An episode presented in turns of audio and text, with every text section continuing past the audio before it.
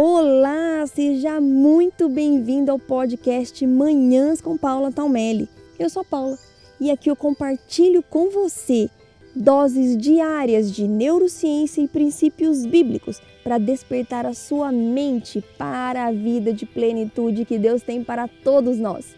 Preparados para construir a vida que você sempre sonhou? Olá, meus queridos, minhas queridas, muito bom dia! Sejam bem-vindos ao 21 dia da nossa série de 21 hábitos para você conquistar uma vida mais leve, produtiva e feliz. E hoje eu vou te ensinar como ouvir a voz do meu e agora também do seu melhor amigo. Nesse último dia, nós vamos encerrar com chave de ouro. Ontem você aprendeu a se abrir, a colocar tudo para fora daquilo que te angustia e a iniciar um novo relacionamento com meu melhor amigo, que também está prestes a se tornar o seu melhor amigo. Mas um relacionamento a gente precisa falar e ouvir, certo? Senão é um monólogo. E hoje eu quero compartilhar com você um exercício que eu aprendi sobre como aprender a ouvir a voz do meu melhor amigo e que me ajudou muito. Porque na maioria das vezes é, eu não ouço uma voz audível, né? Eu ouço a voz dele dentro da minha mente, dentro do meu coração. Então, nós precisamos preparar o nosso coração, preparar a nossa mente para ouvir a voz do Espírito Santo. E eu quero que você procure agora um lugar também tranquilo, sossegado, de paz, onde você tenha liberdade para experimentar ouvir a voz de Deus. Respire fundo, acalme sua mente e chame ele para conversa. As respostas dele sempre trazem paz, mesmo que não seja o que você quer ouvir. Só que também pode ser que você não entenda o significado da resposta naquela hora. Ou pode ser que você nem ouça a voz dele logo no começo. É porque você precisa se habituar. Né? Nós ouvimos a voz que nós conhecemos, aí você reconhece a pessoa. Então, se você quer ter um amigo, como por exemplo, sua melhor amigo, seu melhor amigo, seu marido, seu filho, seu pai, sua mãe, quando você ouve a voz deles, você reconhece. Então, são pessoas conhecidas. Para você começar a saber, entender e discernir qual é a voz do Espírito Santo, você precisa se colocar como melhor amigo, melhor amiga dele para ouvi-lo, tá? Quero então ensinar aqui este exercício para você. Prestem atenção agora. A primeira parte do exercício é você fazer a seguinte pergunta: Meu melhor amigo, Espírito Santo, se nós fôssemos jogar um jogo, qual seria esse jogo? Pare, fique em silêncio para você ouvir a resposta. Segunda parte.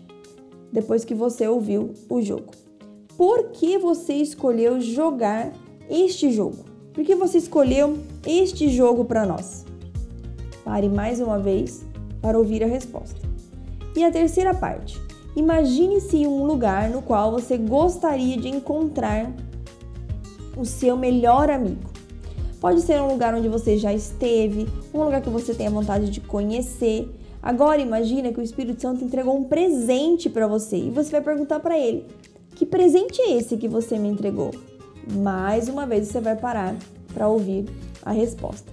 E esse exercício, ele é fantástico. Eu tenho certeza que você vai se surpreender com a resposta. E já já eu vou te contar qual foi a resposta que ele deu para mim quando eu tive essa experiência, né? Fiz esse jogo com ele. Se você quiser começar esse relacionamento com seu melhor amigo, ele está pronto para conversar com você. Se você tem dúvidas ou não acredita que isso seja possível, talvez ele não encontre espaço para falar. Mas se você parar para ouvir as respostas em um mundo é, de tantas possibilidades, de tantas coisas, você vai conseguir ouvir. Você vai conseguir descobrir como você pode ser transformado, como a sua melhor versão pode vir à tona. Você vai se conhecer mais e vai passar a enxergar, inclusive, mais confiança, novas habilidades, sua autoestima vai melhorar porque você vai estar se conectando com a sua essência, com Deus, com aquele que te criou. Eu quero te realmente incentivar a se dedicar esse a esse relacionamento. Mesmo que você não ouça a voz dele logo no começo, não desista, porque eu tenho certeza que ele vai falar com você. Agora, algo que eu quero trazer aqui ao seu coração é como foi a minha primeira experiência e como você verdadeiramente pode se conectar com o Espírito Santo. Quando eu fiz o meu exercício, eu perguntei sobre o jogo, ele disse que nós jogaríamos dama. E então eu fiz a segunda pergunta. E aí ele me disse que escolheu este jogo porque muitas mulheres estavam sofrendo com a ansiedade. E nesse jogo ele queria a minha ajuda para mostrar para elas, as damas, como não sofrer mais com isso. É claro que homens e mulheres sofrem com ansiedade, mas nós sabemos que as mulheres têm uma tendência maior a se sobrecarregar e a se cobrar mais. Então eu cheguei na terceira parte. E aí eu imaginei o Jardim de Luxemburgo em Paris, algum lugar que eu fui que eu achei maravilhoso. Chegou na hora do meu presente. E então ele me entregou muitas flores. Flores maravilhosas de cores que eu nunca nem vi. Era era é, flores de várias cores, algo assim realmente que eu nunca tinha visto. Né? E eu achei muito interessante porque o lugar que eu imaginei foi um jardim. E ele então me entregou as flores. Aí eu perguntei: por que você está me entregando essas flores? E a resposta dele foi é, a maior inspiração e uma confirmação muito grande do meu propósito de vida e do meu trabalho. Ele disse que cada flor é uma pessoa que ele estava enviando para eu ajudar a recuperar a cor e o brilho de viver uma vida sem ansiedade, uma vida muito mais leve, produtiva e feliz.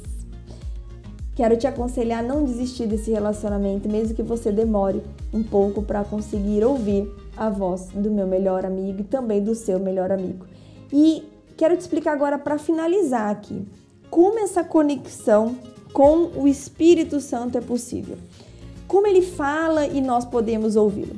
A resposta está na nossa fé em Jesus.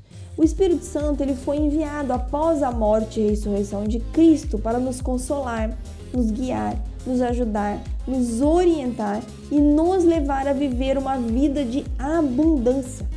Então, a partir do momento que você decide crer em Jesus, que você decide entregar a sua vida para Ele, você recebe acesso ao Espírito Santo. E você pode então dar início a esse relacionamento. Está nas suas mãos o poder de escolher uma vida conectada e abundante.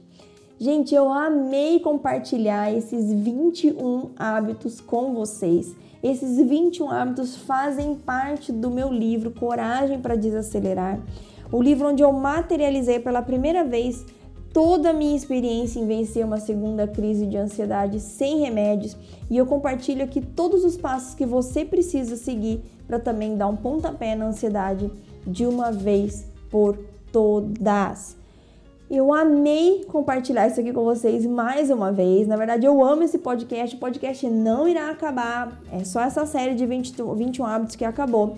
Amanhã começamos uma nova série, novos conteúdos aqui.